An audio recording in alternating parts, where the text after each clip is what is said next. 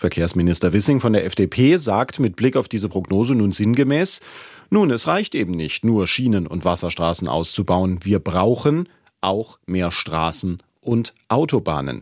Hat Wissing recht? Das habe ich die Autorin und Verkehrsexpertin Katja Diel gefragt. Also ich will überhaupt nicht in Zweifel ziehen, dass die Menschen, die er diese Prognose hat erstellen lassen, auch äh, wissenschaftlich äh, fundiert arbeiten. Ich frage mich nur, wo bleibt da die Vision und wo bleibt die Veränderung? Denn wenn ich eine Prognose mache, auf dem Status quo basierend, dann bekomme ich natürlich etwas, was den Status quo auch manifestiert. Eigentlich sollte er diesen aber hinterfragen, weil er hat das große Sorgenkind in Sachen Klimaschutz. Sein Sektor, der Verkehrssektor, verzeichnet sogar steigende Emissionen. Und da ist doch auch das, die Frage, was ist denn jetzt das Ziel? Nehmen wir die Pariser Klimaziele ernst? Nehmen wir das Klimaschutzgesetz ernst? Dann sollten wir eigentlich raus aus den Emissionen und nicht rein in noch mehr Autobahnen.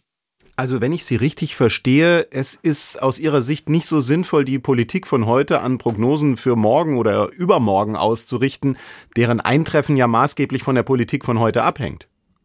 Also ich kenne das aus meiner äh, Konzerntätigkeit so, dass ich vom Chef ein Ziel bekomme und das Ziel gilt es zu erfüllen und den Weg dorthin zu finden. Will heißen, 2045 äh, klimaneutral zu werden in Deutschland ist das Ziel. Die äh, Zukunft von äh, Generationen, die nach uns kommen, nicht zu schaden, das ist vom Bundesverfassungsgericht vorgeschrieben. Das wäre auch ein Ziel für mich. Und dann zu gucken, okay, was muss ich denn dann im Verkehr anders steuern? Muss ich eventuell mal über die ganzen Subventionen nachdenken, die ins Auto fließen, die zurückfahren? Muss ich Bahn und Bus vielleicht mal ausbauen, damit die Leute endlich Alternativen haben. Das wäre meine Herangehensweise, wie ich sie eigentlich gewohnt bin. Wie sehr kann man denn durch den Ausbau oder auch Nichtausbau von Verkehrswegen überhaupt die Verkehrsmittelwahl beeinflussen? Also wenn jetzt weniger Autobahnen gebaut werden, wandern dann wirklich mehr Güter und Personen auf die Schiene oder stehen Lkw und Pkw dann einfach öfter im Stau? Also zunächst mal Entwarnung. Wir haben in Deutschland eins der ähm, dichtesten Straßennetze. Also wir sind sehr, sehr gut versorgt. Wir kommen in jede Ecke von Deutschland aktuell mit dem Auto.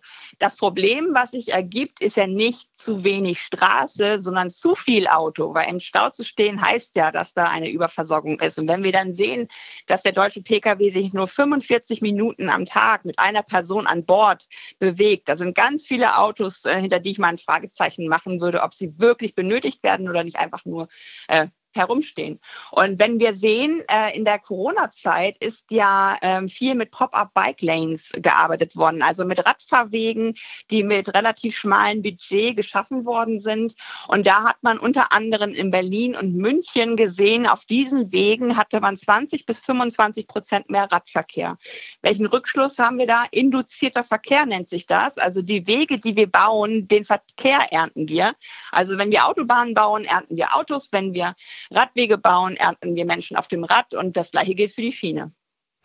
Und wenn wir keine Autobahnen bauen, ernten wir dann wirklich weniger Autos auf der Autobahn oder mehr Stau? Man sieht es ja jetzt auch schon, es gibt ja viel Stau. Ja, auch da nochmal ein kleiner Hinweis von meiner Seite. Wie wäre es denn erstmal ähm, im Bestand ähm, die Dinge zu äh, begradigen? Ganz viele Brücken, das ist ähm, bei vielen Bereichen auch an den Autobahnen sichtbar, aber auch bei der Eisenbahn. Ganz viele Brücken sind sanierungsbedürftig, ganz viel Straße ist sanierungsbedürftig. Also wir müssen ja schauen. Wir haben eine gewisse Art von Fachkräftemangel, wir haben eine gewisse Art von Ressourcenmangel. Wo setzen wir die raren Kräfte ein.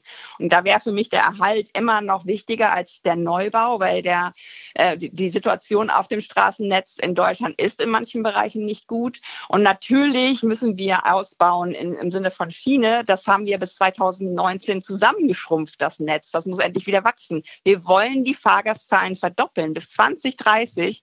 Und das Ziel erreichen wir nicht mit Autobahnen.